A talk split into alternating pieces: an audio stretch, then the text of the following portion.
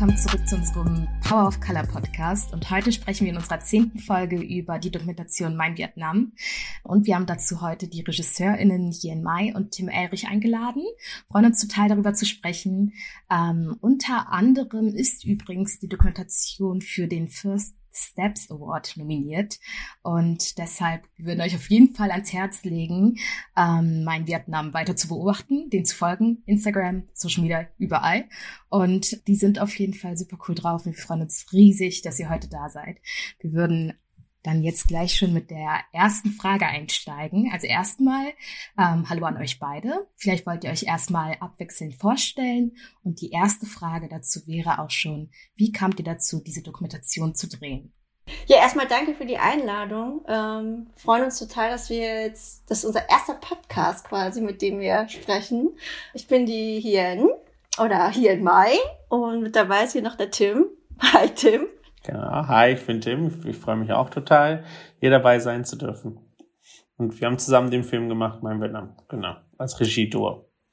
Genau. Also ich bin eigentlich so gesehen keine Regisseurin. Also für mich ist das äh, das erste Projekt und hier arbeite ich noch im Filmmuseum in, also in der interkulturellen Filmbildung.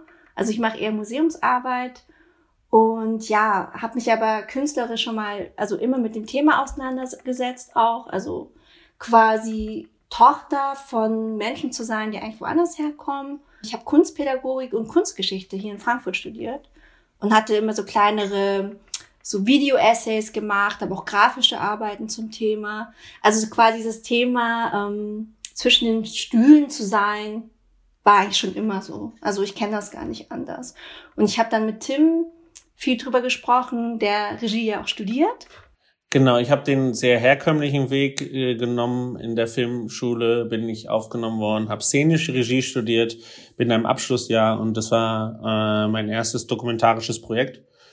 Ja, ich habe Jens Eltern kennenlernen dürfen und ich habe gemerkt, dass sie so so ein Interesse auch hat und so ein Bedürfnis darüber zu sprechen und habe dann angeboten und wir haben gemeinsam dann darüber gesprochen, ob es nicht interessant wäre, einen Film über ihre Eltern zu machen. Genau, weil die ja auch so viel online sind und sich selbst auch die ganze Zeit filmen. Da ist natürlich eine Nähe. Wer, hätten, wer hätten die daran Interesse und hätten die darauf Lust. Genau, so haben wir das äh, begonnen. Ja, äh, sehr schön. Ähm, erstmal herzlich willkommen nochmal, ihr beiden, auch von meiner Seite. Ähm, die Herausforderung ist natürlich jetzt für unsere ZuschauerInnen, dass äh, die meisten wahrscheinlich noch nicht in den Genuss gekommen sind, eure Dokumentation zu schauen. Äh, wir drei haben sie natürlich geschaut und sind total begeistert. Und gleichzeitig wollen wir auch nicht zu viel verraten, aber könnt ihr vielleicht nochmal in knappen Sätzen so sagen, was wird gezeigt, worum geht es für euch auch natürlich in der Perspektive. Äh, worüber wir danach sehr gerne mit euch nochmal reden wollen, ist sozusagen, warum ihr euch, also die Art und Weise, wie ihr es erzählt, weil die finden wir ähm, also super spannend, darüber auch nochmal zu sprechen und auch wie darauf reagiert wurde auf eure Dokumentation. Die ist ja jetzt schon in einigen Runden und auch Festivals äh, besprochen worden.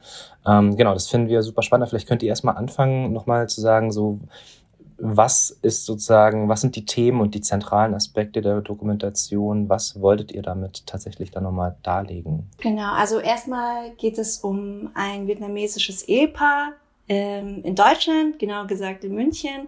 In dem Fall sind es interessanterweise auch meine Eltern, also Bai und Tam, die ähm, genau zusammenarbeiten im Team als ähm, Reinigungskräfte die putzen so, also Büros und auch ähm, soziale Einrichtungen und äh, versuchen quasi in ihrem Alltag die Verbindung mit ihrer Familie und auch Freunde und Freundinnen aufrechtzuerhalten. Alles eigentlich äh, in der digitalen Welt. Also quasi die soziale, also das Sozialleben leben sie nur digital und ja, und versuchen quasi über die, ja, die, über den digitalen Raum irgendeine Verbindung zu ihrer ursprünglichen Heimat zu halten. Darum geht's. Und ja, und welche ähm, Hindernisse oder auch Widerstände es auch in diesem Versuch auch gibt, in diesem Spagat zu leben. Tim, hast du noch was hinzuzufügen? Äh, eigentlich nicht. Ne? Also ohne jetzt so viel zu verraten von dem Film. Ich glaube, es geht viel dann darum, auch ist der Film nicht nur ein Porträt, ist, ist es auch eine Geschichte dieser Liebe und dieser Familie wie schwierig es ist, zusammen zu bleiben, wenn man unterschiedliche Vorstellungen hat von seinem Lebensabend. Wenn jemand woanders leben möchte und wieder zurückgehen will, wenn der andere vielleicht da bleiben will. dass da äh, dass auch eine Familie und eine Beziehung zerreißen kann und auf die Probe stellt, ja. Das ist eine Frage, die sich, glaube ich, sehr viele Menschen im Lebensabend irgendwann stellen müssen.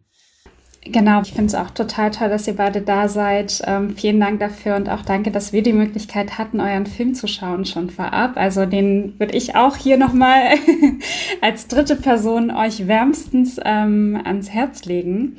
Und zwar, was ich sehr, sehr spannend fand, um ähm, nicht zu viel zu erzählen, aber dass ihr das so sehr still, aber auch nahbar und in, in, intim erzählt habt, diese Geschichte, ähm, von der ihr gerade berichtet habt. Und ähm, es hat halt unglaublich schön trotzdem ähm, gezeigt, also ich selbst kenne es ja, meine Mutter ist auch ähm, hierher migriert, ne?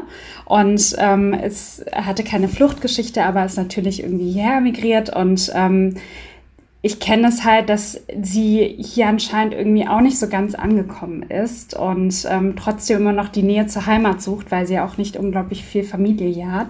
Habt ihr das Gefühl, dass ähm, diese Migrationsrealitäten, die er auch in einem Film darstellt, die ja auch irgendwie bei uns im Alltag, bei ganz vielen Familien und Communities stattfinden, habt ihr das Gefühl, dass diese Migrationsrealitäten tatsächlich anerkannt werden?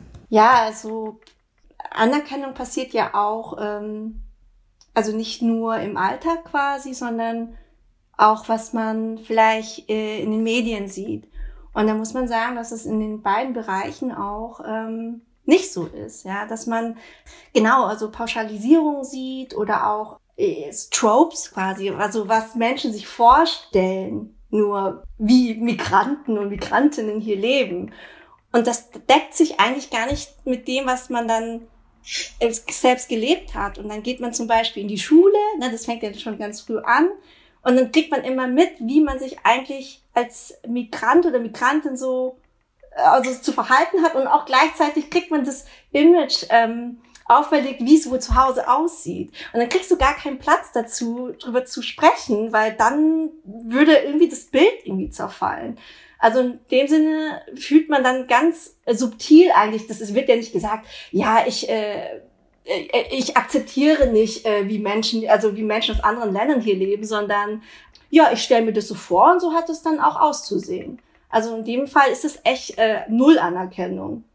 Und auch, was wir, genau, ich habe, also ganz ehrlich gesagt, habe ich auch nicht viel deutsches Fernsehen geguckt. Also es war, ging halt eher so ins Amerikanische oder ich habe zum Beispiel gern Animes geschaut, ja, weil das ja auch irgendwie so einen wenigstens japanischen Einfluss hatte, weil ich mir gedacht habe, nee, irgendwie, wer, wer erzählt gerade über die, also den Sozialbau zum Beispiel, in dem ich auch selber aufgewachsen bin. Da ist nicht nur Elend und nur wenig Platz oder Ghetto-Leben am Start, sondern da ist auch ganz, ganz viel normaler Alltag.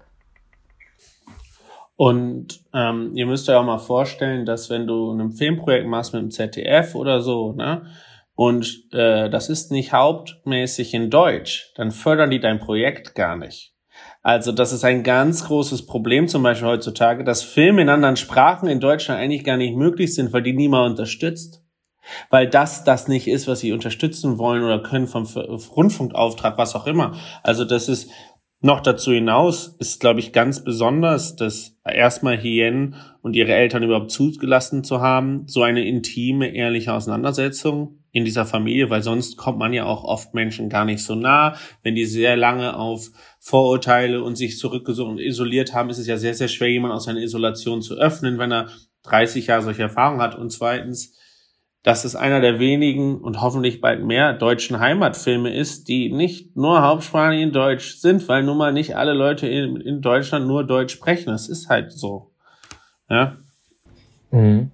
Ähm, für mich gibt es gerade so zwei Wege, aber ich mache erstmal den ersten. Und zwar das eine ist das, was angesprochen wurde, alleine schon der Aspekt, äh, der Blick in die Wohnung, die Lebensrealitäten.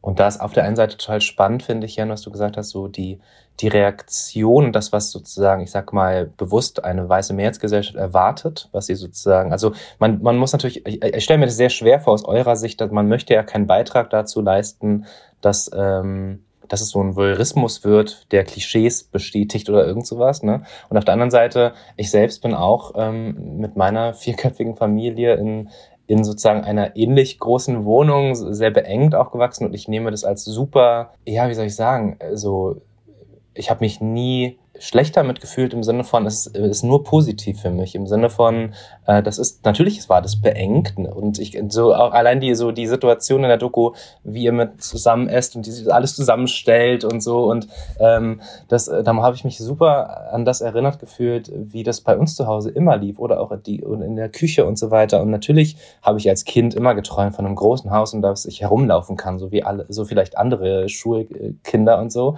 ähm, aber das finde ich ähm, total spannend, also wie, wie ihr das dann erzählt, weil ihr habt so ein ganz, ich, also ihr emotionalisiert nicht, sondern man ist irgendwie so ein stiller Beobachter, man ist dabei, es ist sehr nahbar und ähm, für mich aus meiner Perspektive muss ich wirklich sagen, dass ich auch in dem Moment gedacht habe, hier sehen sich, glaube ich, ganz viele Menschen wieder mit ihren Perspektiven, mit ihren Familiengeschichten, mit ihren Migrations-, Postmigrationsperspektiven.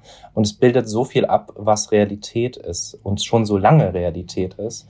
Und ich habe mich total darüber gefreut. Und natürlich war es spannend, das zu sehen, auch die Familiengeschichte sozusagen, das, was sozusagen Thema ist, ähm, der Aspekt von, wie groß äh, das, äh, die Rolle des Internets ist im Kontext von Heimatverbundenheit und Heimatzerrissenheit. So, ich glaube, das fand ich auch total spannend. Aber für mich ganz persönlich, aus meiner biografischen Perspektive, muss ich wirklich sagen, die, für mich das Tollste an eurer Doku ist das, wie ich mich selber darin wiedergefunden habe. Und deswegen vielleicht auch an der Stelle einfach danke, weil es, man sieht es tatsächlich nicht oft sowas und man müsste das öfter zeigen. So, ja. Jetzt habe ich viel gesagt und keine konkrete Frage gestellt. Äh, das ist nicht so super. Ähm, aber vielleicht, ähm, um überzuleiten, fände ich nochmal spannend, äh, darüber zu reden, wie wurde auf eure Doku reagiert und zwar ganz unterschiedlich, also sowohl positiv als auch vielleicht in euren Augen, wie ihr das vielleicht gar nicht so wollt, weil ich finde es spannend, darüber zu sprechen, äh, deshalb, weil ich glaube, die Reaktionen ganz viel darüber verraten, wo wir uns befinden, in welchem Stadium im Prozess zu einer postmigrantischen Gesellschaft, die tatsächlich in ihrem Ziel verschiedene Migrationsperspektiven und Realitäten und Generationen anerkennt und teilhaben lässt. Und da sind wir ja noch nicht, das ist halt ein Prozess, aber trotzdem finde ich spannend, darüber nochmal zu sprechen. Ähm, genau, wie waren denn so, wie würdet ihr sagen, wie sind die Reaktionen bisher so auf, auf eine positiver und vielleicht auch so ein bisschen kritischer Weise? Ja, also wir haben wirklich beides äh, mitbekommen. Ähm, vielleicht auch, ähm, genau wie du auch schon gesagt hast, das sind so Baby Steps, würde ich eher sagen, äh, die wir gerade ähm, gehen. Aber wir kriegen, also das war ein unerwartet äh, emotionales und auch ähm, ja intimes Feedback, was wir auch bekommen haben.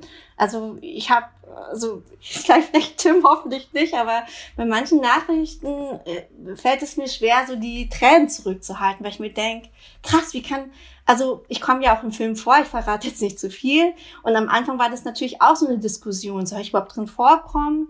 Aber das war dann so eine ähm, Projektionsfläche oder Identifikationsmöglichkeit für Zuschauer und Zuschauerinnen, dass dann, genau, dass dann kam, wie bei uns zu Hause geht's genauso zu. Das müssen, also mussten nicht Vietnamesen oder Vietnamesinnen sein, sondern ja, ich kenne das und selbst die Details, die De äh, Dekoration und wie man zusammen isst und ähm, dass man auch vielleicht manchmal so laut irgendwie in die Kamera spricht und so, weil die das auch kennen, dass man mit äh, Familienmitgliedern sprechen, die halt woanders gerade leben.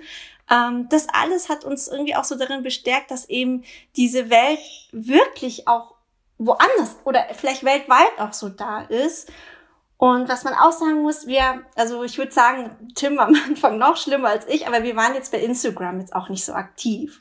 Und dann haben wir uns im Blick gekommen für den Film, weil das ja auch mit dieser digitalen Welt auch, ähm, das ja verhandelt, haben wir da gesagt, okay, jetzt machen wir da ein Profil und ähm, füttern das quasi auch mit Hintergrund, äh, Hintergrundwissen, dass wir halt im Film lieber weglassen, ja. Und wir haben so viele persönliche Gespräche durch dieses, also durch diesen äh, Insta-Account geführt, dass, äh, dass es, ja, so, so Nachrichten wie, äh, letzte, die letzte Nachricht war, ähm, ich habe eine vietnamesische äh, junge Frau hat geschrieben, ich habe den Film mit meinen Eltern gesehen. Die kennen deine Eltern. Lass mal treffen. Und dann denke ich mir so, was? Dann haben wieder vietnamesische Eltern, die wahrscheinlich nie so Filme gucken würden, diesen Film gesehen und jetzt vielleicht treffen die sich. Und das ist schon, das ist ein unbeschreiblich tolles Gefühl, dass man vielleicht auch als, jetzt zum Beispiel als zweite Generation, da läuft vielleicht auch nicht alles glatt, aber ich finde, wir haben trotzdem den Raum, uns zu artikulieren. Aber die erste Generation, zum Beispiel eben für meine Eltern, die haben das gar nicht. Und die sind immer Thema dieses Diskurses gerade. Ne? Aber die haben, also ähm, hört denn wirklich jemanden zu? Und wenn wir, wenn wir solche Menschen oder Freundschaften wieder auferleben lassen, ja, dann äh, haben wir schon viel geschafft. Also so zu den positiven Aspekten erstmal. Genau, ich würde dazu auch noch einmal sagen, dass äh, das für uns, glaube ich, am Anfang sehr überwältigend war, weil man ja immer bei so einer persönlichen Geschichte sich fragt, wie, wie, wie universell kann sowas sein? Und dass das dann in Deutschland, als man Max Ophüls Preis war und wir so viele äh, Nachrichten bekommen haben, obwohl das online war, wo man dann ja Angst hatte, niemand meldet sich, aber so viele schreiben, ich glaube, das hat uns nochmal den Film auch anders sehen lassen. Und ich glaube, was du auch vorhin gesagt hast, Marcel, das ist, glaube ich, ganz wichtig für Dokumentarfilme, dass man Möglichkeiten findet in diesen Filmen, dass Leute sich selbst sehen, damit da einfach auch ein Diskurs und eine Kommunikation entstehen kann. Und ich glaube, da ist auch nochmal das, was wir vorhin erwähnt haben mit den Tropes und so. Ich glaube, das, was Dokumentarfilme können, ist versuchen, die Realität ehrlich darzustellen, ohne sie zu vereinfachen in die eine oder die andere Richtung damit Leute über den Sachverhalt wirklich informiert sind, damit man auch soziologisch, politisch oder wie auch immer handeln kann. Weil solange man nicht ganz, also solange man die Komplexität, glaube ich, nicht versteht, dann ist es auch sehr schwer und kann man nur vereinfachte Schlüsse finden, ja. Und das kommt dann auf der anderen Seite zu den negativen Sachen, wo Leute immer wieder versuchen, diesen Film zu belitteln, ihn kleiner zu machen, Leute sowas zu sagen wie, ja, Asiaten haben ja eine andere Logik als wir, weil ich kenne das ja, ich bin in China. Also wir haben dann auch auf unserer Instagram-Seite solche guten wie schlechten Sachen dargestellt und auch veröffentlicht, ohne jetzt jemanden dazu nennen, einfach nur um zu zeigen, was für eine Diskrepanz es gibt. Und ich glaube, weil dieser Film eben nicht so nach vorne drescht, sondern weil er die Lebensrealität so versucht darzustellen, ohne sie jetzt zu bewerten, dass manche Leute dann sagen, ach, das ist doch nicht so wichtig. Ja, und ich glaube, das war auf der anderen Seite da, dass wir uns immer wieder bekämpfen, äh, dagegen wehren und dagegen werden wir uns auch noch weiter wehren, weil wir glauben, das ist wichtig. Ja, oder was Melis vorhin auch schon gesagt hat, dieses, also man muss jetzt auch nicht geflüchtet hierher kommen, sondern ähm, emigriert oder so, also quasi eine andere Migrationsgeschichte, aber dass man sich irgendwie dann doch nicht so ganz zu Hause fühlt, das ist oft auch eine Belastung, die viele nicht verstehen können. Und dann kriegt man halt bei, bei negativen Nachrichten wie, hä, wieso gehen die denn nicht einfach nach Hause? Das ist einfach, also da ist man fast überrascht, dass, ähm, dass man solche Layer irgendwie anscheinend auch noch wie so ein Erklärbär dann nochmal äh, fast plakativ irgendwie dann ähm, erklären muss. Das geht doch nicht. Also das, ja, das, äh, ja, und, und wenn wir das wahrscheinlich sehen und so auch im Detail oder quasi nüchtern auch darstellen, da haben wir uns halt gedacht, das müsste doch fühlbar sein. Und wobei gerade dieser Aspekt, warum gehen die nicht nach Hause, ja ein großer Teil des Films einfach klar gezeigt wird. Der, der, Vater von Ian möchte ja sogar nach Hause gehen, aber er hat ja hier auch Familie, die er nicht einfach allein lassen möchte. Also da gibt's schon, ja, es gibt viele Leute, sie wollen das, was sie glauben, in den Filmen sehen. Sie sind nicht bereit, was Neues zu sehen. Sie wollen das, was sie denken, sehen. Und wenn sie das nicht bekommen, dann kommen manchmal solche Gespräche. Ja, das ist ja auch, wenn ich ja ganz kurz noch mal was einwenden darf, die große Herausforderung finde ich auch immer wieder für uns drei unseres Podcasts, weil auf der einen Seite wollen wir, ist es ein Zweck natürlich, sage ich mal, vor allem aus einer postmigrantischen Perspektive zweite und dritte Generation hier anzusprechen, also Selbstverständnis entwickeln gemeinsam, das ist natürlich ein Ziel und zu thematisieren, aber wir wollen natürlich eigentlich auch, wenn wir ehrlich sind, möglichst einen Impact haben in so einer weißen Migrationsgesellschaft, in einer Mehrheitsgesellschaft, weil ohne die, es ist halt auch Teil der Welt, geht's halt nicht. Ähm, und das ist echt so, da gehen wir jetzt ein bisschen weiter weg von, von, von der Doku, aber gleichzeitig sind wir, finde ich, auch in einem ganz wichtigen Kern. Also wie man das dann, wie man das schafft, es ist super schwierig. So und ähm, ich finde, ich habe auch ein, äh, in Vorbereitung noch ein, äh, eine Rezension gelesen auf Kinozeit über eure Doku. Und eigentlich finde ich die äh, Rezension an sich äh, ist ganz gut, aber ein, an einer Stelle dachte ich mir, okay, das ist so grenzüberschreitend und so privilegiert, äh, die, wo dann gefragt wird, äh, wo gesagt wird, eine Schwäche der Doku ist, dass nicht geklärt wird, die Frage, warum denn äh, für in, deinem, in diesem Fall deine Mutter nicht der Flug äh, nach Hause von den Kindern spendiert. Wo ich dachte, ey Leute, checkt ihr, checkt ihr das gerade? So, also es ist, äh, das ist so eine Haltung, wo ich dachte, geht's noch? So und ja, aber der also der Punkt ist, den ich, auf den ich hinaus will, ist, ist, das ist so, das frage ich mich immer wieder. Wie erreichen wir im positivsten Sinne und gar nicht jetzt irgendwie anklagen, aber einfach nur, dass sie sehen, Realitäten anerkennen, äh, äh unvoreingenommen, ähm, die weiße Mehrheitsgesellschaft. Das finde ich, äh, ist immer so eine, ja, das sieht man auch, finde ich, an, an dem Beispiel der Reaktion, die ihr jetzt so geschildert habt, dass es super schwer ist. Ja, es ist, na, ich finde es ganz total toll, dass du das äh, den Punkt jetzt gebracht hast, weil genau, es ist dieses Anklang oder ich denke auch, welche Wege gibt es, dass man nicht immer irgendwelche so Pamphlete irgendwie gleich raushauen muss oder so oder äh, laut schreien muss. Das gibt's natürlich, das erleben wir ja auch ähm, jetzt auf Social Media, ne, viel immer geschrien, aber eigentlich passiert ja nichts. Ähm, und dann gleichzeitig auch zu sagen, okay, wir wollen Impact haben, aber ähm, immer wieder irgendwie doch so einen Schlag ins Gesicht zu bekommen, das, und immer wieder aufzustehen, zu sagen, okay, das geht halt nur so in kleinen Schritten, das ist halt das Schwierige. Und auch nicht zu gefährlich zu sein, weil natürlich also wissen wir, was wir spielen sollen, damit wir da reinkommen. Aber da haben wir irgendwie keinen Bock mehr drauf. Aber irgendwie gleichzeitig musst du halt irgendwie das so changieren und zu, also so wirklich ähm, quasi erst soll man sich erstmal, ähm, soll man erstmal ein, ein, ein Fuß in der Tür so haben, ja, und dann quasi sich dann so ausbreiten und wie soll ich sagen, sich vereinnahmen oder geht es eher wirklich um, da, die, um einen echten Dialog zu schaffen. Das ist ja eigentlich unser Ziel. Natürlich, man muss halt auch wissen, es gibt Meinungsverschiedenheiten und man kann jetzt nicht immer sagen, es gibt nur Schwarz und Weiß, es gibt nur ne, Gut und Böse. Und da, so ist gerade die Stimmung irgendwie, also in dieser Diskussion. Voll. Und ich finde, also mich machen ja solche Aussagen wahrscheinlich immer noch sehr viel wütender als Hien. Und es ist auch immer sehr interessant, dass ich ja sozusagen als Co-Regisseur und der die Eltern von Hien jetzt schon länger kennt, mit reingezogen werde und jetzt auch zum ersten Mal auch vielleicht als weißer Deutscher diese Sachen ja abbekommen und ich das aber repräsentiere. Wisst ihr? Es, macht, es gibt Momente, die mich so aggressiv machen, in der Ignoranz zum Beispiel, dass es gibt einen Film, wir sind in einem Interview, es gibt einen Film davor, der wird gelobt, der mit uns im Wettbewerb ist und dann wird aber uns geredet.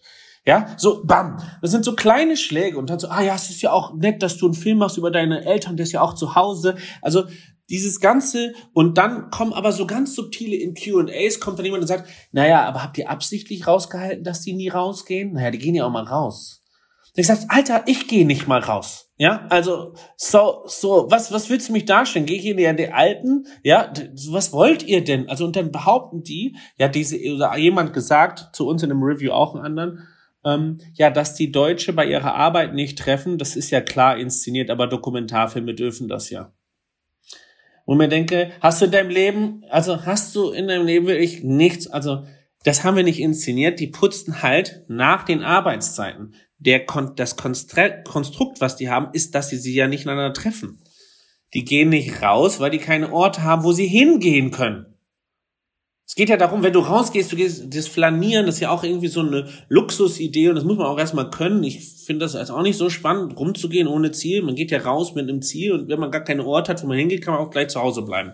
Ja, also so geht's mir. Und ich finde, das ist so, da, da stimme ich dir zu und ist vielleicht ich selber als ähm, Privilegierter, der dann aber das repräsentiert und dann diese privilegierten Meinungen sieht und dann sich denkt, what the fuck, guys, wirklich was wir halt gerade merken, so als Paar auch, oder, ne, also weil Tim so als privilegierter weißer Mann vielleicht so gesehen wird, oder jetzt ich so als vielleicht doch arme Tochter, die einen Aufstieg geschafft hat, ne, so eine Tochter von äh, Migranten äh, und Migrantinnen, ähm, das ist gerade das Clash so zusammen, dass manchmal Tim auch sagen muss, ähm, bei dem Feedback, das wir bekommen oder auch die Artikel oder Rezensionen, die bei uns geschrieben werden zum Film, dass er sagt, hey, geh mal einen Schritt zurück, ähm, weil ich auch wütend bin und erstmal das erstmal aufnehmen muss, weil das oft von so oben herabkommt, ähm, dass ich erst, dass er dann sagt, ja, okay, geh mal einen Schritt zurück und äh, beleuchte mal deren Position erstmal, ne? weil ich kann auch nicht immer gleich drauf antworten. Und bei Tim ist, habe ich das Gefühl auch so, dass er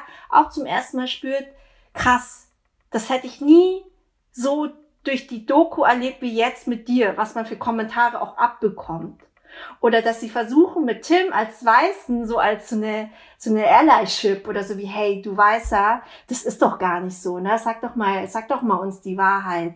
Das ist doch alles gescriptet oder sowas. Dann denke ich mir so, wie blöd bist du eigentlich, dass du das machst, ja? Also, da weiß ich auch nicht, ähm, wie man darauf antworten soll. Gehalten auch. Ja, und ich finde aber da ganz krass, im, äh, was du auch nochmal gesagt hast, mit, dass Leute zu uns kommen und so unterschwellig sagen, ist total schön, dass sie ihre Eltern nicht ausstellen.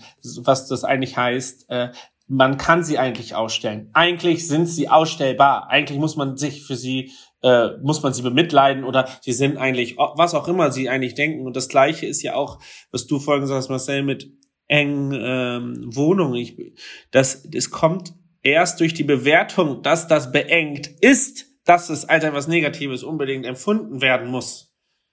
Die Bewertung, dass das nicht richtig wäre, die ist das Gefahr, die Gefahr. Ja, total. Also ich hatte da auch noch mal, ähm, ich würde da noch mal einen ganz kurzen Schritt zurückgehen, aber es passt perfekt damit zusammen, nämlich diese ganzen ähm, Vorurteile, die man ja dann auch immer wieder gespiegelt bekommt. Ihr hattet vorhin darüber gesprochen, dass die Medien oder zumindest die deutsche Medienlandschaft eben selten auch Filme hat, die vielleicht nicht ähm, hoch, also die, die, die, also wir haben viele Dokumentationen, sagen wir mal, ähm, wo es dann halt um bestimmte Aspekte der Migration geht. Von wegen, wie schwierig das Leben hier sein kann, da dann vielleicht auch mit der Bewertung, ah, viele Menschen, die hergezogen sind, haben irgendwie eine enge eben diese Bewertung eine enge Wohnung und ne, man muss sich hocharbeiten, dann eventuell die Fluchtgeschichte, ähm, die herausgestellt wird und es wird halt viel mit Emotionen gespielt. Und ähm, das ist ja in eurer Doku und das finde ich richtig cool, eben halt nicht so. Und ähm, ich glaube, Tim, du meintest vorhin, dass es in Deutschland ja halt eben echt schwierig ist, nüchterne Filme, objektive Filme, Dokumentation eventuell über Migration, über Menschen, die halt hier in der ersten, zweiten Generation leben, äh, durchzubekommen, auch verknüpft damit, dass halt der Film eben nicht auf Deutsch ist. Ähm, und da ist mir eingefallen, ich habe damals zum Beispiel oft Arte geguckt weil das ja dann durch die deutsch-französische Partnerschaft quasi, da hast du so viele oder ich hatte das Gefühl, es gibt so viele verschiedene Dokumentationen über Migrantinnen in Frankreich, Deutschland, wo auch immer, ähm, französisch sprechende Länder. Und ähm, da wurde halt Vielfalt gezeigt. Und da habe ich auch wirklich immer, nicht immer, aber oft auch diesen nüchternen Ton einfach wirklich gemocht ähm, und dann auch gemerkt, wow krass, ich kann irgendwie mit jemandem, der in Algerien ist oder wie auch immer, ähm, halt connect darüber einfach, wie dieser Alltag da gezeigt wird, dargestellt wird. Anders als es jetzt bei Dokumentation beim im ZDF oder ARD oft war für mich. Also nicht, dass die Dokumentationen schlecht waren, aber ich hatte immer das Gefühl, okay, irgendwie habe ich das Gefühl, ich muss mich schlecht fühlen oder ich sollte mich, ich, ich muss bemitleidet werden, dadurch, wie, wie meine Eltern groß geworden sind oder ich. Also ich fand das nicht immer sehr objektiv. Und da wollte ich dann auch fragen, ist das ein deutsches, in Anführungszeichen, Problem dass wir halt mit, mit Migrationsgeschichten so hoch emotionalisiert umgehen. Ich glaube, was das Problem gerade in der deutschen Erzählkultur ist, die Eindeutigkeit.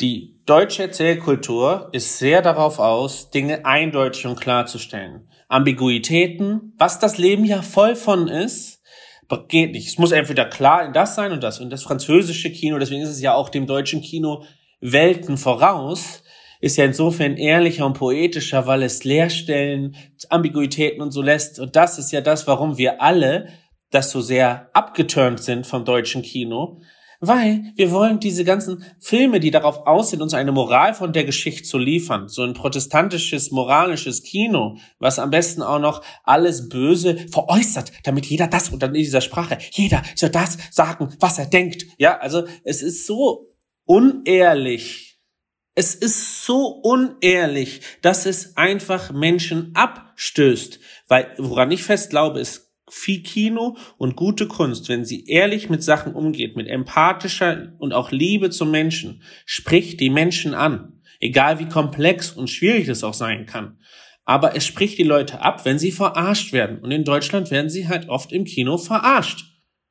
So ist es leider. Und das muss sich auch keiner wundern, weil die ganzen Leute, die, die Kinobesucherzahlen zu deutschen Filmen gehen halt immer runter. Vielleicht darf ich zu dem Punkt auch noch was sagen, ähm, was Cindy gemeint hatte mit ähm, ähm, auch äh, Objektivität quasi. Also was nüchtern erzählt ist, muss ja nicht gleich ähm, unemotional sein. Der Unterschied ist einfach nur, ob man eine Wahrheit zeigt, die natürlich auch e also emotional einen berührt. Also das, was man halt vermeiden will oder was wir auch vermeiden möchten oder auch nicht mehr sehen möchten, ist so ein, so ein Betroffenheitskino, sag ich mal. Oder was du auch versucht hast in der Frage zu formulieren, ist, glaube ich, auch, ähm, was, genau, warum, warum passiert es im deutschen Kino oder in der deutschen Medienlandschaft äh, so oft, dass ähm, dass es dann so auf diese Mitleidsschiene fast geht. Also quasi, glaube ich, dieses ähm, Sorry fühlen für, für, also für bestimmte Personen oder eben für MigrantInnen fühlt sich besser an, als sich ehrlich damit auseinanderzusetzen. Weil wenn du sie als Opfer darstellst und quasi ähm, also alibimäßig mitfühlen kannst, dann hast du eigentlich keine, du, du bist gar nicht in der Verantwortung nachgegangen, sondern kannst es dann so ablegen als, wir waren ja nicht böse, wir waren ja gut. Und das ist in gewisser Weise auch ähm, ja irgendwie perfide, dass man auch nicht richtig anklagen kann mal, ja, weil man wurde ja nicht schlecht dargestellt. Aber ich glaube, das ist genau, das ist das Problem der Moral, ja, also im Sinne von jetzt wie das Friedrich Nietzsche sagen würde, von jenseits von Gut und Böse, dieses, was Moralisten und das, was dieses urdeutsche Problem ist damit. Und daher, glaube ich, kommt das, ja. Lustig, jetzt wollte ich äh, sagen, ich habe ich hab, äh, natürlich beim Podcast reingehört. Ich glaube, Marcel hat mal Rilke zitiert. Ich dachte so, oh, Marcel. ich bin Deutschlehrer. Äh, ähm, ich finde, wenn ich eine Sache noch sagen darf, ähm, spannend, dass was ihr so darlegt, ähm, sozusagen, wie ist sozusagen, wie ist die der deutsche Film oder wie ist sozusagen die deutsche protestantische Mentalität. Ich finde es auch ganz interessant, äh, wie du das nochmal dargelegt hast, Tim. Für mich ist so noch so ein Spannungsfeld zwischen Objektiv und Objektivierung. Also im Sinne von äh, also ich sehe den Film auch so, wie er anfängt. Also die erste Szene ist ja, wie deine Eltern hier ein ähm, also der Arbeitsalltag, wie sie putzen. Ähm, ich glaube, es, es ist abends, es ist nachts, äh, also jedenfalls kommen sie spät nach Hause und ähm, tatsächlich sind sie für sich alleine in, ich glaube, ist, eine, ist ein Büro oder ein Bürogebäude und, ähm, und dann gehen sie zurück in ihre Wohnung.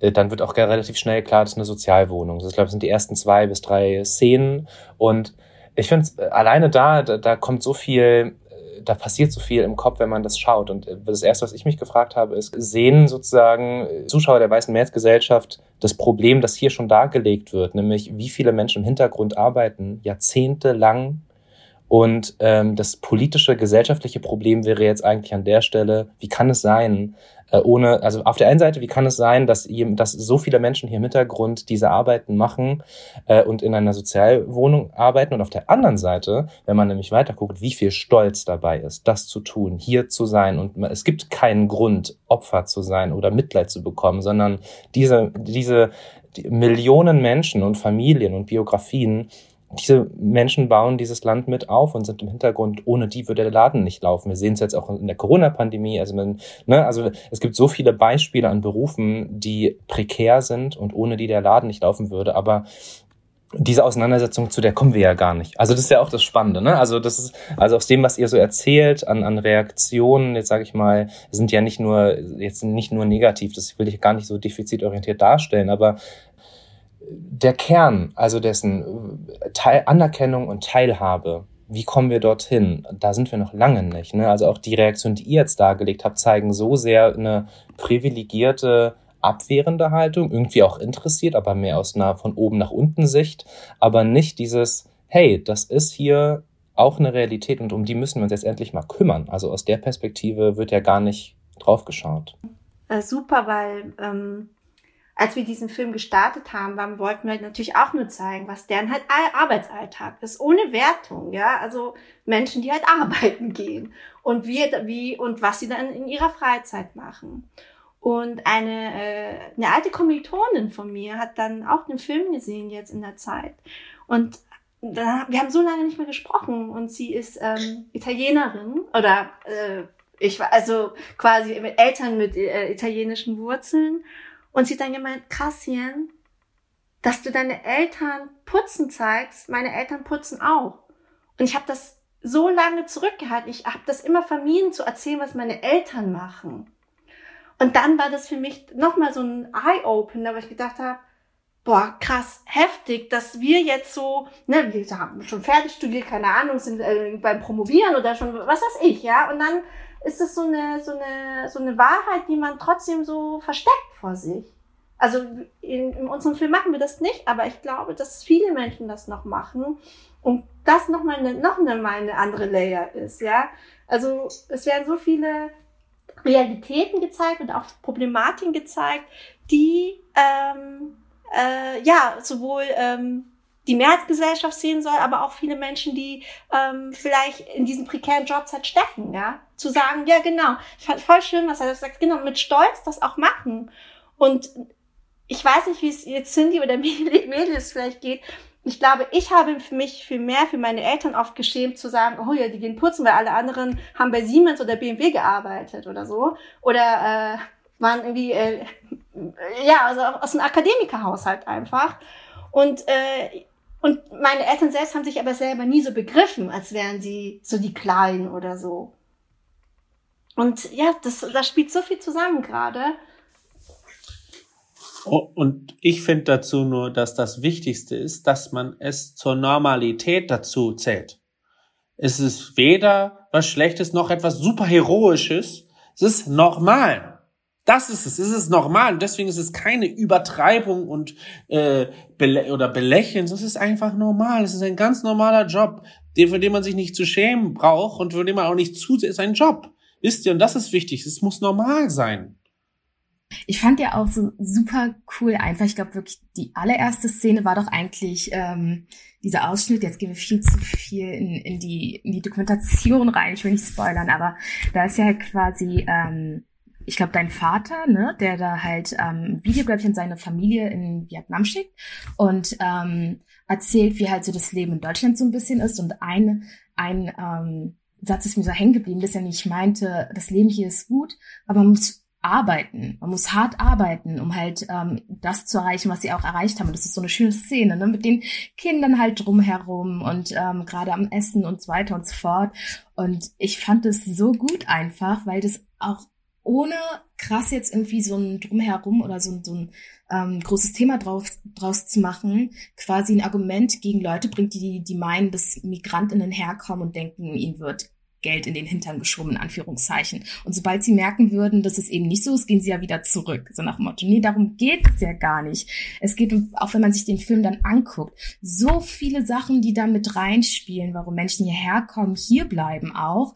Ähm, wie jetzt zum Beispiel, ich muss noch mal spoilern, die, als über die Krankenversicherung gesprochen wird. Ne? Also so von wegen, ja, gehen wir zurück, dann halt so irgendwie Pro und ähm, Contra und dann ist eine ähm, ein Argument so, ja, hier sind wir krankenversichert. Und es war auch etwas, wo ich mir so dachte, ja, also das sind, ich habe so oft mit meinen Eltern drüber gesprochen, was dafür sprechen würde, zurückzugehen. Das sind natürlich überwiegend Familie, soziale Kontakte und teilweise auch einfach, dass das Leben in Ghana zum Beispiel anders ist. Meine Eltern meinten immer, du gehst auf die Straße, du hast Freunde, Freundinnen überall und in Deutschland ist alles ein bisschen anders so mit sozialen Kontakten. Ähm, aber was, also, was passiert, wenn man älter wird und du wirst krank? Wer kümmert sich darum? Deine Kinder sind hier. Ähm, man ist ja wieder getrennt. Also, und das fand ich halt einfach in der ersten Szene schon so cool und dachte mir so, okay, ich weiß nicht, ob Leute, die da nicht wirklich in der Materie drin sind, das sofort erkennen würden. Aber es wurde super gut aufgeschlüsselt mit den folgenden Momenten oder ja, mit dem Film zusammen. Ähm, das fand ich mega cool einfach. Dazu will ich nur eine Sache sagen, bevor du dazu was sagst. Ich finde, dass auch ganz wichtig ist, dass man dann nicht nur auf die Leute schaut, die das vielleicht nicht verstehen würden, weil ganz viele Leute, wie wir hier alle, verstehen das ja in dem Moment. Und es muss auch mal aufhören, an die nur zu schauen, zu denken, wann verstehen denn die das? Weil dann fangen wir wieder an, äh, am Ende noch einen Nachklapp zu machen, für wie traurig die äh, Fluchterfahrung von Jens Eltern waren. Äh, und dann wird es wieder das. Dieser Film ist nicht für diese Leute. Die müssen sich das aneignen, wenn sie das verstehen wollen. Das ist für, für, für Menschen, die das verstehen, darauf sensibilisiert sind und wer empathisch ist, wird das auch verstehen. Ja, also wir haben keinen Auf, äh, Aufklärungsauftrag quasi. Und wie Cindy auch gesagt hat, vorhin auch so, ja, Krankenversicherung, ja, stimmt, ist halt echt so. Und, wie, und das sagt er auch einfach nur so. Und es geht halt nicht um Leben und Tod jetzt, ja, auf dem Meer oder so sofort, sondern, okay, das wird auch am Anfang ein bisschen gesagt, so, dass das äh, auch natürlich eine Gefahr ist, der, also die, die sich so ausgesetzt äh, haben, aber es geht halt echt um die Bestreitung des Alltags um, und, und dadurch, dass der so einfach das sagt, kann man sich vielleicht auch vorstellen, wie es früher war. Deswegen müssen wir da nicht dazu noch mehr kommentieren. Und das ist, das sind so was einfache Basics für ein, ähm, für ein normales Leben, sage ich mal. Ähm, dann, dann müsste man doch die Schwere erkennen, warum vielleicht auch Menschen ihre ähm, ursprüngliche Heimat auch verlassen. Zumal ja nach 30 Jahren man schon hofft, äh, dass das Leben, da der Lebensmittelpunkt irgendwie hier stattfindet, man arbeitet, die Kinder sich, äh, die Kinder groß geworden sind, hier aufgewachsen sind und ähm, man eben irgendwie schon eine Verbundenheit zu Deutschland hat, schon glauben sollte oder ja wissen sollte, dass das halt natürlich auch irgendwie Heimat ist. Ne? Auch wenn immer der Wunsch, äh, es gibt halt so ähm, ein Wort auf Türkisch, ne, Gurbet. Also die Leute, die irgendwie weg sind äh, von der Heimat und Heimweh haben, sagen immer, wir sind Gurbetçiler. Also wir sind die, die die Heimat vermissen, die in ihren Herzen tragen, versuchen die Verbindung irgendwie aufrechtzuerhalten, aber die sich nicht so ganz heimisch fühlen. Ne? Und daran ist natürlich auch unsere Gesellschaft ähm, schuld. Ne? Also die, die vorherrschenden Probleme, die wir irgendwie haben. Ne? Dass Leute, die aussehen wie wir beispielsweise, oder beispielsweise postmigrantische oder migrantisierte Menschen, sogenannten Migrationshintergrund haben, halt nicht anerkannt werden. Ne? Und deswegen finde ich es halt unglaublich wichtig, dass eben, wie ihr schon sagten, dass diese Migrationsrealität, die es ja gibt, die gibt es hier und das sollte Normalität sein zwar keiner ist, aber trotzdem umso wichtiger ist, dass wir irgendwie im 21. Jahrhundert auch diese Realitäten endlich mal zeigen, auch im Fernsehen zeigen, ne? Weil sie die Wirklichkeit in den, ja, in den Wohnungen zeigen, in den Häusern und dem Leben der Menschen. Und um diese Verbindung vielleicht nochmal so ein bisschen aufzunehmen von irgendwie diesem ähm, die Verbindung zur Heimat irgendwie aufrechterhalten. Da haben wir ganz besonders einen Aspekt in der Dokumentation gesehen, und zwar, dass das Internet eine ganz, ganz entscheidende Rolle spielt, um ähm, die Verbindung zur Heimat aufrechtzuerhalten. Und ähm, könnt ihr da nochmal so ein bisschen drauf eingehen, wofür das Internet grundsätzlich genutzt wird und ähm, warum ihr das auch so in den Fokus gerückt habt im Film? Ja, erstmal ist ähm, die Möglichkeit oder wie wir jetzt hier auch sitzen von, äh, von Internet ja super, ne? dass wir trotzdem jetzt hier so reden können, trotz Corona. Aber ja, ähm, mein Vietnam ist komischerweise ein Kommentar zur Pandemie fast geworden, also pre-Corona entstanden, aber eigentlich liegen die ja so quasi schon so lange in, in so einer Social Distance ähm, Situation. Das heißt, das Internet ist quasi wie das Tor zur Welt gleichzeitig. Und es kann vieles aufrechterhalten. Also früher haben wirklich ganz am Anfang, weiß ich noch, dass meine Mama äh, Briefe an ihren Bruder geschrieben hat. Und es hat natürlich ewig gedauert, bis man eine Nachricht bekommen hat. Und dann natürlich Telefon, ne? diese Telefonkarten kennt ihr auch, wo man das so wegkratzen musste, irgendwelche Codes ja, und so. Voll. Auch das, das ist irgendwie geil, ne? aber das finde ich auch interessant. Oder in so ja. Callcenter gegangen, ne? in ja. so einer Kamera und dann angerufen. Jede Minute zählt. Also ist Internet natürlich die, die Connection dazu super und noch viel alltäglicher geworden. Ne? Man, man hat immer, das wird immer vorgegaukelt quasi, dass doch jemand da ist. Aber wenn man dann das runterbricht und auf die Jahre das dann auch verlängert, ist dieser physische Kontakt was ganz anderes. Es ist nun mal nicht dieses Digitale. Also es gibt sehr viele Vorteile, aber gleichzeitig ist man, zieht man sich vielleicht doch mehr zurück, weil man denkt, man hat das gelebt. Und dann braucht man das nicht mehr. Ne? Man strengt sich vielleicht auch nicht mehr an, nochmal soziale Kontakte zu knüpfen dann. Also Viele fragen auch, ja, haben die dann jetzt nicht vietnamesische Freunde wenigstens äh, in München? Ja, das haben sie auch, aber den anderen Familien geht es auch ähnlich, dass dann irgendwann ähm, äh, ja ähm, verstärkt es sich dann auf die eigene Familie und das, was man halt so hat, und dann ähm, wächst auch die Hemmung vielleicht wieder rauszugehen. Und dann natürlich auch was Tolles, was die machen, ist Karaoke singen. Ich glaube, ich weiß nicht, ob das so viele machen, aber das machen sehr viele ähm, andere, also Vietgeo nennt man das. Es gibt auch, also ich sag mal Exil-Vietnamesen, also quasi Vietnamesen, die also in andere Länder gegangen sind.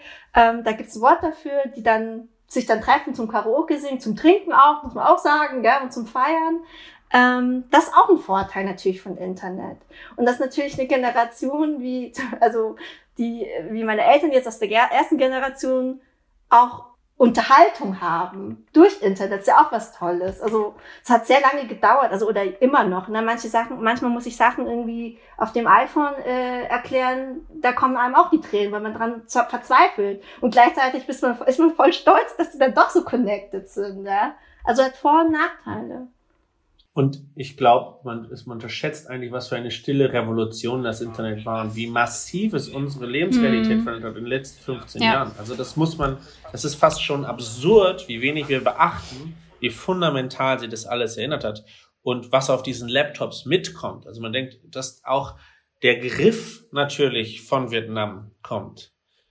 Die Fragen nach Geld, ja, die, ihr seid doch da, hey, ja, wir brauchen dies und das, also auch wie auch Geister, also erstmal natürlich die schön sein, dass wir mit Leuten Kontakt haben, aber dass man auch gleichzeitig mehr Verpflichtung hat, die die Verbindung wird sozusagen irgendwie stärker und gleichzeitig. Und das ist auch einer der Entscheidungen, warum wir den Film Mein Vietnam genannt haben, weil dadurch ja dann auf einmal diese Wohnung zu so einem kleinen Vietnam wird, ja, aber eben geisterhaft, weil es gar nicht da ist. Es ist Meta da drin. Ja, da muss man vielleicht nochmal für die ZuhörerInnen sagen, deine Eltern haben ein Haus in Vietnam. Das ist, spielt auch eine zentrale Rolle. Ähm, und es ist so ein bisschen, wenn ich das jetzt aus meiner äh, Perspektive sage, so ein bisschen das Spannungsfeld zwischen Sehnsuchtsort, ähm, vor allem für deinen Vater. Und ich glaube, du sagst irgendwann in einer Szene, es gab da ein Haus, das nur Sorgen bereitet. Ähm, so, das ist so ein bisschen das Spannungsfeld und ähm, auch ein bisschen auch Symbol, finde ich. Also entwickelt, es ist jetzt gar nicht so dargestellt, aber ich finde, es entwickelt sich so zu einer Art Symbol, was einerseits diese Heimatverbundenheit, Heimatzerrissenheit auch darstellt und ähm, deine Eltern, beziehungsweise da gibt es so diesen, diesen Zielkonflikt, dein Vater, der sehr die Heimat vermisst und eigentlich auch ein Stück weit zurück will und deine Mutter sagt in einer anderen Szene, mir reicht es online zu sein ähm, und ich möchte eigentlich hier auch für meine Enkel, für meine Kinder und meine Enkel, zukünftigen Enkelkinder hier bleiben und ähm, ja, das vielleicht auch nochmal zur Beobachtung. Das finde ich auch ganz spannend. Also die, was ich mich währenddessen gefragt habe, ist, ist das Internet jetzt sozusagen also sehe ich auch bei meiner Mutter, seitdem sie ein Smartphone hat und äh, sozusagen Korea näher gerückt ist, so, ne? Also auch sozusagen alte Freunde und Freundinnen, die Familie sowieso.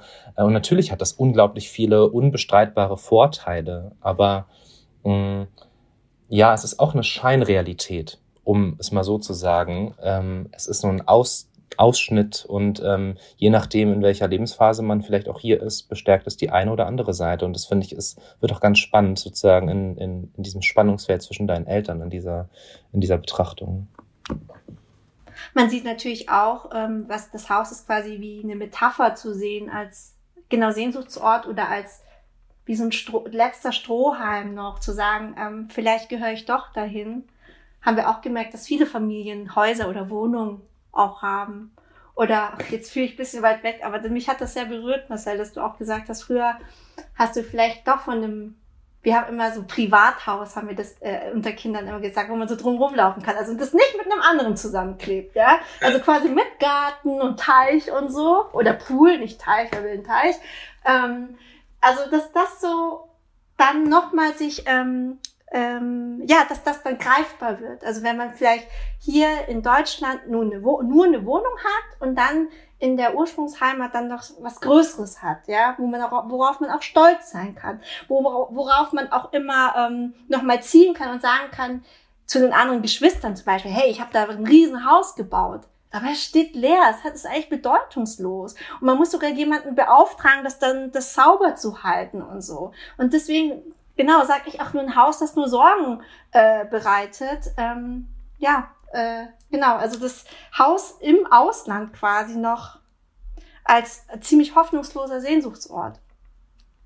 Ja, wenn ich dazu noch was sagen kann, also ich habe einfach, ich musste wirklich an der Stelle, wo das Haus das erste Mal äh, angesprochen wurde, auf Stopp drücken und ich musste so lachen, weil ich mir dachte, okay, ich weiß jetzt ganz genau, was kommt, nämlich eins zu eins die Geschichte, die halt bei uns zu Hause ist mit dem Sorgenhaus. Ich glaube, jeder kennt es, wenn es noch kein Haus ist, dann ist es irgendwie Land und also man hat immer irgendeine Verknüpfung nach Hause in Anführungszeichen, ne? Ähm, also halt irgendwie im Herkunftsland der Eltern. Ähm, und man denkt sich dann so, aber wofür ist es da? Ich habe das früher nicht wirklich verstanden. Ich da, ne, am Anfang war es halt so eine Erklärung für, ja, wir bauen da ein Haus und dann gehen wir da jeden Sommer hin oder wie auch immer. Wir sind da nie hingegangen. So und mit der Zeit war es ja auch so, dass ähm, die Familie ändert sich halt auch, ne, in der Heimat. Und dann fragst du dich, warum solltest du denn jetzt irgendwie für vier, fünf Monate dorthin oder die Sommerferien dort halt äh, verbringen? Und dann hast du halt eben dieses leerstehende Haus oder dieses Land und man denkt sich so, for what? Aber jetzt, wo ich älter geworden bin, verstehe ich das natürlich auch, ne? Das ist halt immer noch dieses, also Nahbares und ein bisschen auch identitätsstiftend. Das merke ich auch, wenn meine Mutter zum Beispiel mit, mit, also letztens erst mit meinem Onkel in Ghana halt telefoniert hat und sie hat auf Chi halt mit ihm gesprochen und ihr ist ein bestimmtes Wort nicht eingefallen ähm, auf Chi. Sie kannte das gar nicht, ne, weil Sprache wandelt sich und hat es auf Deutsch gesagt und war dann auch so stockend und selbst verwirrt und dann ging es weiter. Ne? Und ich dachte mir so, okay, ich glaube, wenn man irgendetwas halt in der Heimat hat, ne, wo du so sagen kannst, das ist meins dort. Ähm, und das, das führt irgendwie auch dazu, dass ich halt mich dann mit dem Land noch identifizieren kann, ne? ähm, dann macht das Sinn. Aber ich fand das auch genial. Ne? Mit jeder hat, jeder hat irgendwie Land irgendwo. Denkt sich so, wir waren noch nie da. Warum haben wir das? Ähm, genau, das dazu Kommentar, aber dann wollte ich auch noch ähm, auf den Titel eingehen. Ähm, Tim, dort ist jetzt gerade schon ähm, erzählt, mein Vietnam, ne, weil du, weil quasi ähm, die Wohnung meintest du, glaube ich, ja zu so einem Stück Vietnam dann wird. Ähm, ich fand das auch so genial. Ach, ich spoiler schon wieder, aber es ist so cool. Als dein Vater zu Beginn, ähm, also am Anfang der Dokumentation ähm, Video telefoniert, also so ein Videophone hat, ähm, zeigt er halt, was in der, in der Wohnung alles ist. Und dann hat er auf, auf bestimmte Gegenstände Gegenstände gezeigt, die ihn an Vietnam erinnern, also wie diese Öllampe. Und äh, da kommt ja gleich eine Reaktion, das sind Erinnerungen, die da hergestellt werden. Du hast halt einzelne Sachen aus der Heimat vielleicht, mit denen du Erinnerungen verbindest. Ähm, und das, da habe ich mich auch total wiedergesehen. Ich weiß nicht, hier, äh, da war meine Frage, Hast du noch Sachen gelernt quasi über die Wohnung, wo du groß geworden bist, einzelne Stücke, die da standen, von denen du noch nicht mal wusstest, dass es irgendwie so, eine, so ein emotionales Ding auch für deine Eltern teilweise ist, weil ich mich immer jetzt darin irgendwie ähm, entdecke, dass ich auf bestimmte Sachen zeige aus Ghana und frage Mama, warum steht das eigentlich hier? Oder bestimmte Sachen, die meine Mutter macht, und dann noch erklärt, ich zitiere, das haben wir zu Hause gemacht, weil wir hatten halt eine offene Feuerstelle und ich denke mir so, okay, wir haben aber jetzt einen Herd. So, warum machst du das? Und dann frage ich sie und jetzt verstehe ich das einfach ein bisschen mehr. Hast du da auch noch mal mehr gelernt über deine Eltern oder wusstest du das alles schon, wie zum Beispiel mit der Öllampe? Ähm, jetzt tatsächlich an den einzelnen Objekten ähm, nicht so neu, aber im Sinne von, also ich, ich finde gar nicht, dass wir spoilern. Wir machen eigentlich nur nochmal, äh, wir, wir, wir steigern die Neugier quasi, ja. Aber ähm, weil äh, mein Papa zeigt die Pflanzen zum Beispiel. Die, die haben nur diesen kleinen Balkon. Ich sag auch, wenn ich mal Kohle habe, kaufe ich richtig so einen so einen Schrebergarten für die, ja. Ähm, diese Pflanzen, die da wachsen und so das habe ich gelernt, dass das wirklich eine große Bedeutung hat. Jetzt auch meine Arbeit im Filmmuseum, wo ich ein anderes Projekt hab, gemacht habe mit ähm, mit vielen ähm, Frauen aus Syrien zum Beispiel. Die haben auch, also die so eine analoge Kameras haben die und dann haben die halt Objekte fotografiert, die in der Wohnung für die wichtig sind. Und immer kommen Pflanzen, immer und das Smartphone, ja, Pflanzen und Smartphone und und vielleicht so Gebäck oder so noch Essen, also richtig, aber Pflanzen spielen jetzt so eine große Rolle, weil ich glaube das haben wir nicht reingenommen, weil als meine Mama nach Deutschland gekommen ist, hat sie gesagt, als sie die nackten Bäume gesehen hat, im November war das dann so, da hat sie gesagt, boah, das wäre gutes Brennholz für den Ofen. Also ähnlich wie du so, so wie für den Ofen. Du denkst so, what? Es gibt doch, es gibt doch ein Herd hier. Da kannst du ganz normal einfach mit Strom kochen. Aber quasi, dass Pflanzen so viel die geografische Verortung verstärken und auch ein anderes Gefühl als das saubere Deutschland, glaube ich, verdeutlichen. Ne? Also genau das. Und sonst aber oder es gibt schon so Items, die äh, an früher erinnern, aber das ist das führt zu weit weg. Aber meine meine meine Eltern duschen immer noch und meine Mama duscht mit einem Kübel. Also die führt immer Wasser ab und hatte so ein kleines so eine kleine Schüssel und kippt sich das also kippt sich das so auf den Kopf. Und ich habe das dann auch gelernt, als ich zum ersten Mal in, in, Vietnam war, dass wir so duschen, vor allem mit kaltem Wasser aus dem Brunnen. Alles übel, ne? Mit so als Teenie und so.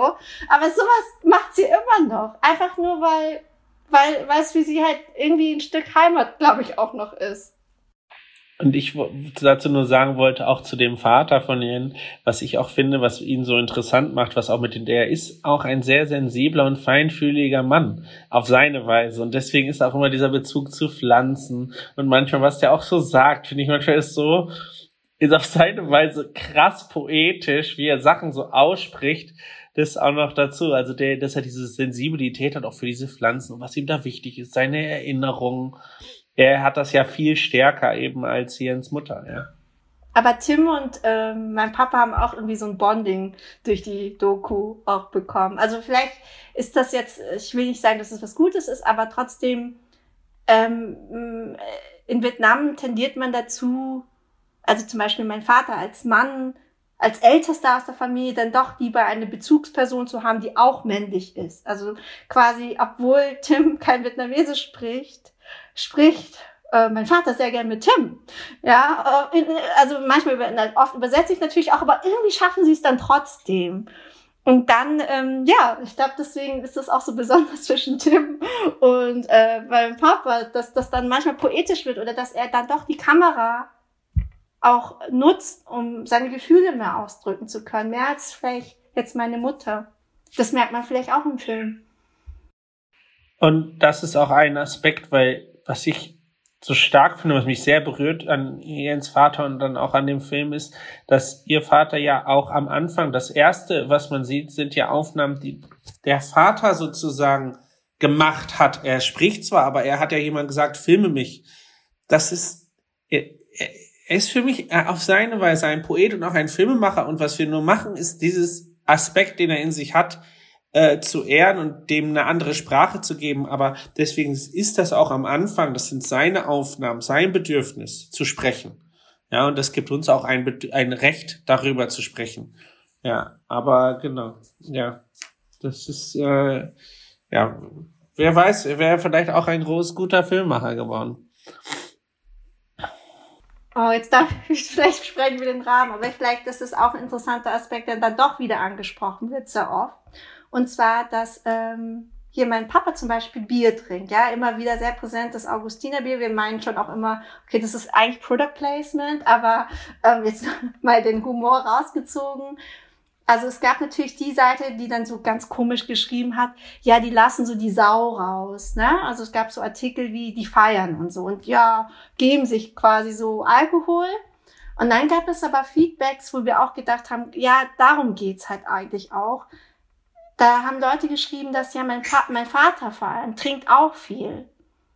Und das hat ja Gründe und das wollten wir auch nicht raushalten, ja, und nicht, es ist nicht der Grund, jetzt mit seinen Homies nur zu trinken, sondern das machen alle aus einer bestimmten Trauer oder auch ähm, quasi vielleicht dieses Suchtverhalten und dann in diesen vier Wänden, das, das, das will uns ja was sagen, außer dass er vielleicht mh, hm, zu viel Alkohol trinkt, ja.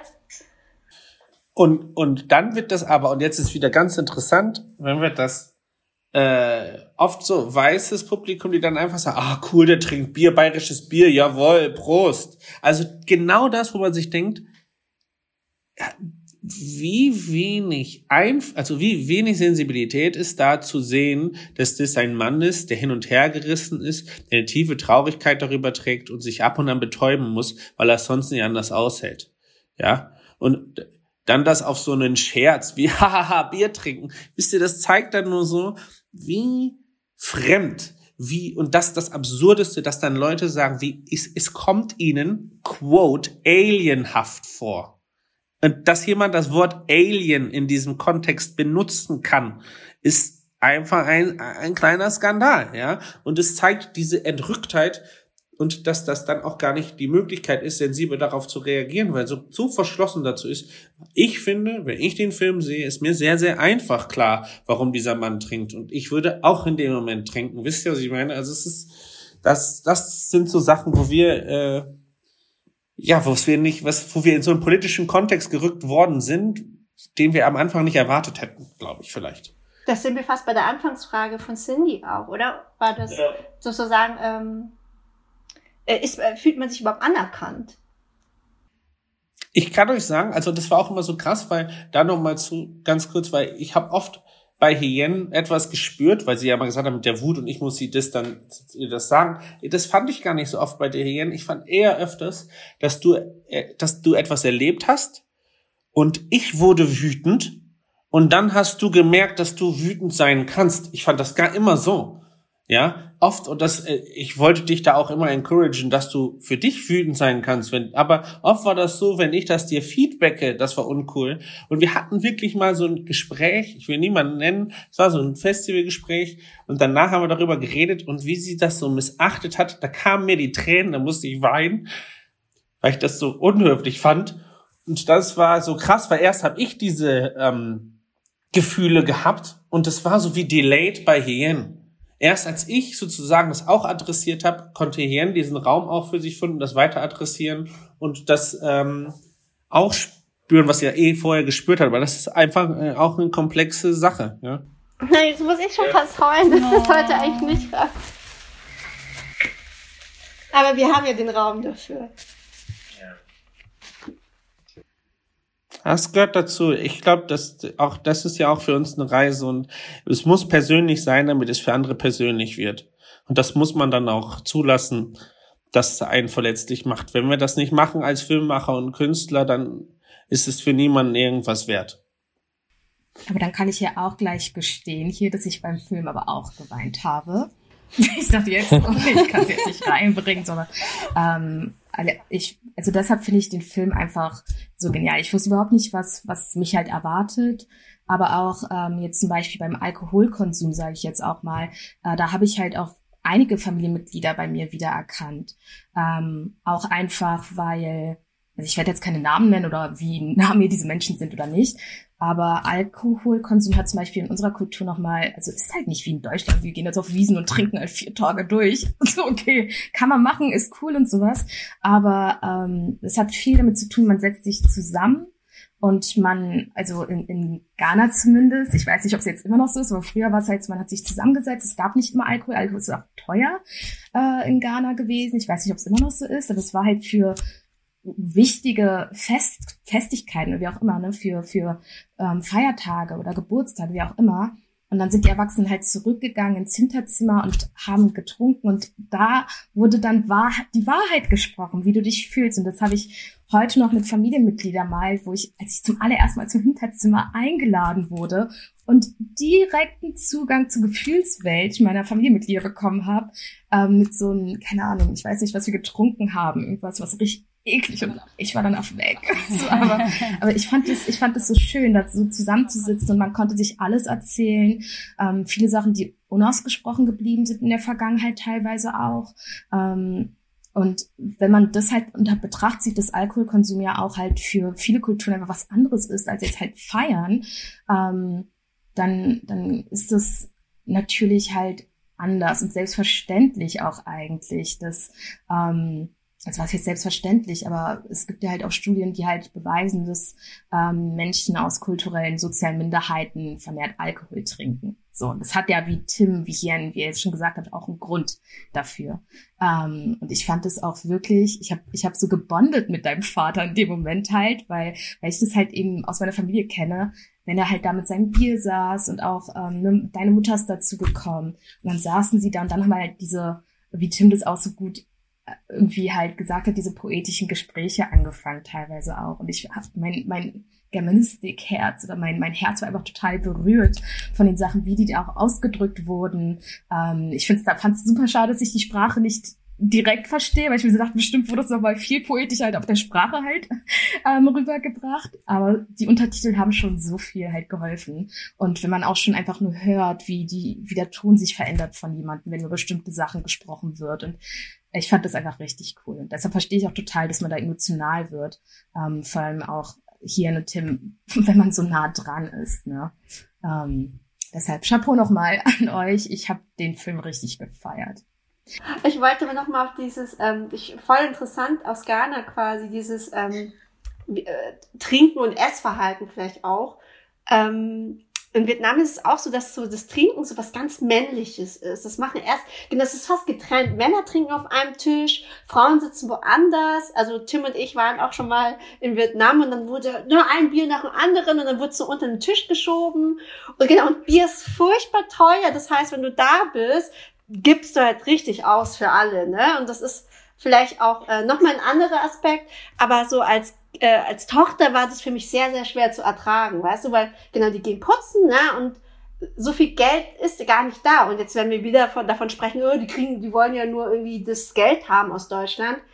Das würde nie reichen, um ein Haus zum, äh, zu kaufen zum Beispiel oder normal in den Urlaub zu fliegen. Das heißt, alles, was angespart wird, wird für diesen Moment eingesetzt, wie so ein Show-off. Ne? So, oh ja, ich lade euch ein zu Bier und dann wird noch so ein Schwein bestellt oder so.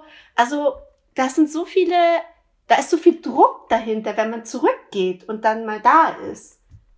Und das ist voll lustig, genau. Und natürlich ähm, unterhält man sich dann über Geheimnisse oder über Dinge, die man sonst sich nicht austauscht. Aber das hat auch so, dieses gemeinsame Trinken ist was ganz äh, sozial Wichtiges. Also, wenn wir jetzt nur nach unserem Pad gehen, dann haben wir eigentlich ganz viele Aspekte von dem, was wir vorher besprochen haben, besprochen. Deswegen vielleicht für euch nochmal so die Frage, gibt es noch was, worauf ihr gerne eingehen wollt? Ich weiß nicht, ob das jetzt vielleicht so interessant ist, aber äh, ich glaube nur, der Aspekt, warum wir das auch so zusammen erst so machen konnten, vielleicht hätte ich das alleine nicht so machen können. Äh, und Tim auch nicht, allein schon wegen der Sprache. Aber auch zu sagen, ähm, ich weiß nicht, wie es für viele ist, aus der zweiten oder dritten Generation auch zu sagen, sich zu befreien und auch so Projekte anzugehen. Ne? Also bei mir zum Beispiel spielt ja voll die Rolle, äh, du musst einen Job finden, wo du dann quasi irgendwie deine Miete bezahlen kannst. Das heißt, zum Beispiel freie Kunst zu studieren oder Regie oder sowas ist halt nicht drin. Und aber trotzdem zu sagen, hey, es geht trotzdem über Umwege und dann sich zu ermutigen, ja, vielleicht dauern solche Sachen auch, und das ist halt so das, also was mir noch am Herzen liegen würde, dass man so die, so die Geschichte erzählt, egal auf welche Art. Das muss jetzt kein Film sein. Das kann natürlich auch ein Buch sein oder whatever. Ja, ich glaube, das ist ein generelles Ding bei Filmmachen und Kunst, dass man, was einem im Umfeld passiert, einfach weil es alltäglich ist, man gar nicht so schätzt.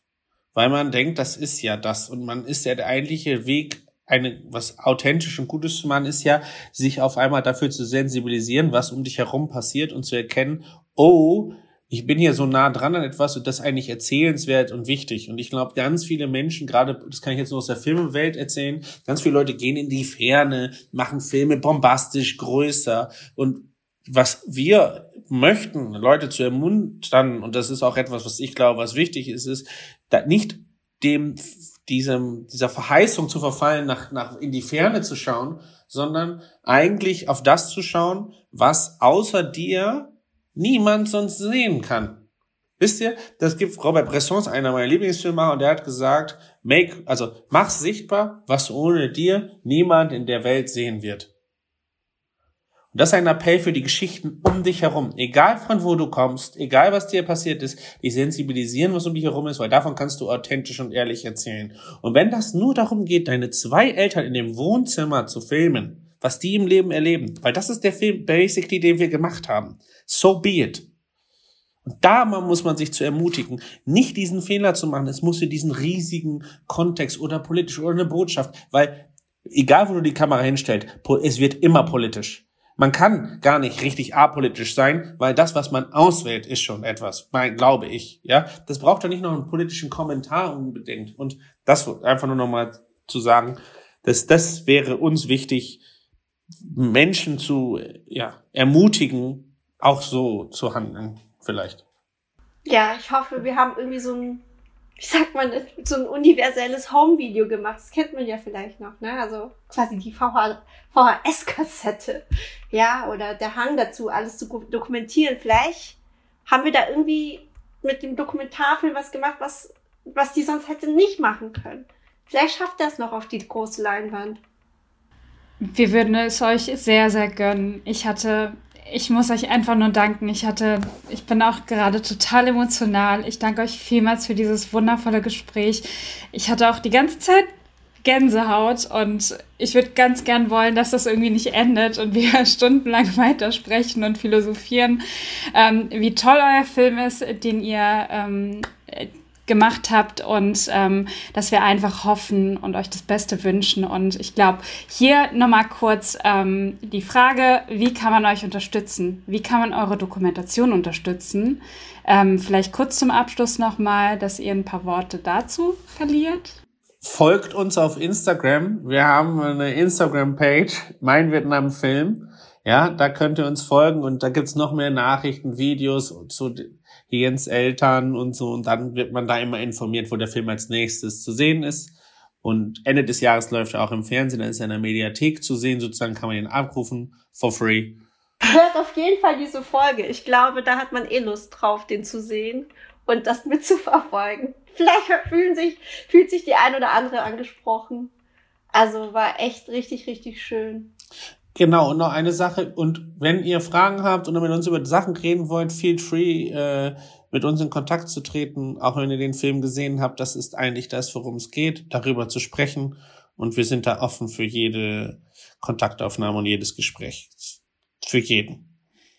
Hirn und Tim, vielen Dank, dass ihr heute da wart. Ähm, das war wirklich, also ich glaube, da müssen wir drei uns auch nochmal äh, zusammensetzen und dieses Gespräch auswerten. Und äh, wow, ich kann jetzt in dem Moment kann ich nur sagen, also sowas, so ein tolles, intimes und auch wirklich auch von, ich sag mal, von, von dem ja, von dem nahbaren, familiären hin zu ganz äh, gesellschaftlichen, wichtigen Themen hin. Also so dieses Spannungsfeld, so ein Gespräch hatten wir noch nicht. Deswegen vielen Dank an der Stelle. Wir verlinken euch ähm, Internetseite, Instagram, äh, sozusagen zu Mein Vietnam, alles in den Show Notes. Ähm, deswegen wird das supported äh, ganz doll Mein Vietnam. Und wenn wir, wenn wir Neuigkeiten von euch bekommen, wann irgendwie ähm, so eure Dokumentation wo zu sehen ist, dann werden wir euch also das natürlich auch nochmal über unsere Kanäle ähm, weitergeben.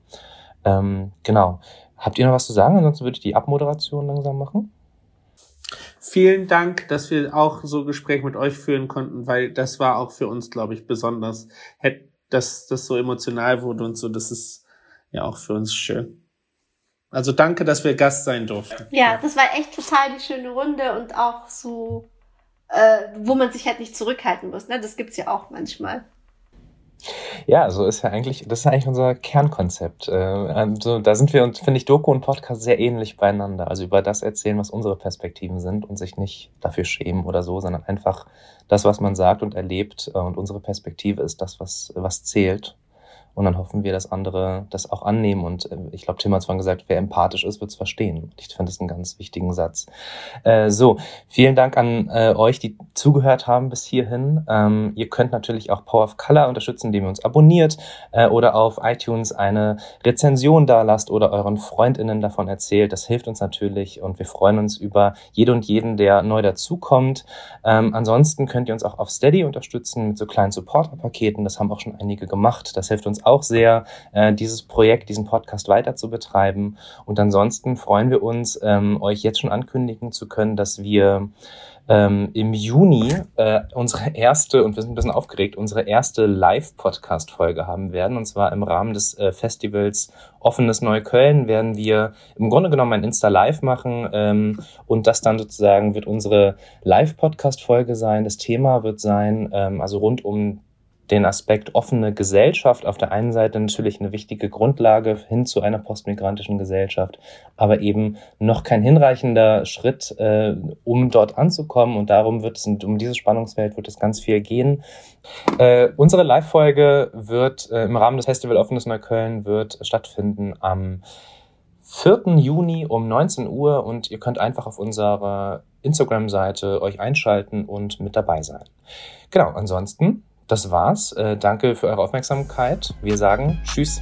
Tschüss. Ciao. Tschüss.